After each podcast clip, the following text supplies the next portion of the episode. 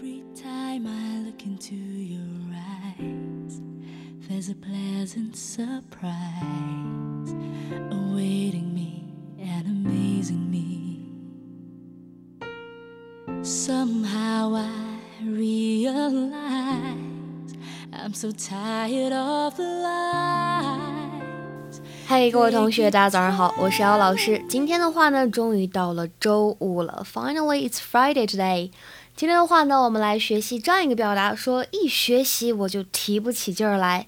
在学习这句话之前呢，我们先来看一下这样的一句台词。Actually, honey, you did kind of shoot your mouth off. 来自于《Modern Family》Season One Episode Ten。Actually, honey, you did kind of shoot your mouth off.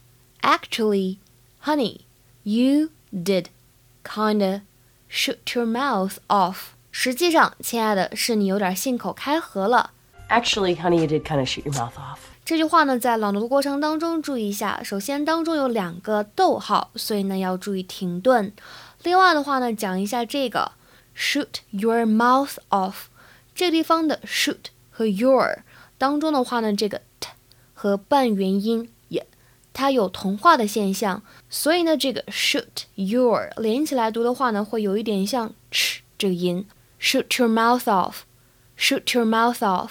You're going to take Christmas away for something that none of us did. Well, um, Christmas is about moving forward. I've never heard that. Actually, honey, you did kind of shoot your mouth off. You called us all liars. And No, you know, and then you what I took just away the said. biggest Yeah, you holiday. I don't know. And then Let's, thought you were let's gonna not all get worked up. I made a mistake. Ever.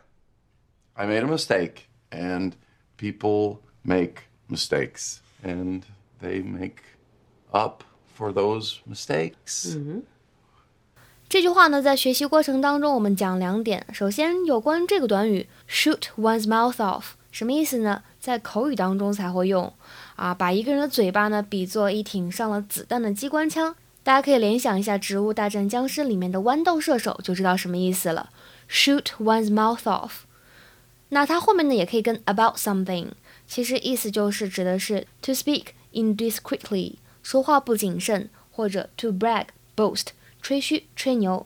For example, if you shoot your mouth off like that one more time, I won't tell you anything in the future. 要是你下次再这么胡说八道，以后我什么也不跟你说了。那第二点呢，讲一下这样一句话：Let's not all get worked up。 Let's not all get worked up. 咱们呢不要越说越起劲儿了，不要越说越来劲。Let's not all get worked up。 这个表达什么意思呢？Work somebody or work yourself up into something 表示来劲儿、起劲儿这个意思。To make somebody or yourself reach a state of great excitement, anger, etc. 就指的是呢，让一个人处于一种非常激动、兴奋或者是非常愤怒的状态当中。之前的公众号当中呢，我们在学习《Friends》老友记的时候，还讲过这样一个句子：You know how he latches on. You know how he latches on. 所以呢，这个动词短语 latch on 也是有这个含义的。我们来看一下下面两个例句。第一个，Don't work yourself up about something so trivial，或者你可以说 Don't get worked up about something so trivial，不要为这点小事大动肝火。那么再比如说，看这句话，I just can't get worked up about dancing。I just can't get worked up about dancing，说我对跳舞呢就是提不起劲儿来。 今天的话呢，请同学们尝试翻译一下下面这个句子，并留言在文章的末尾。He always shoots his mouth off and says things he later regrets. He always shoots his mouth off and says things he later regrets.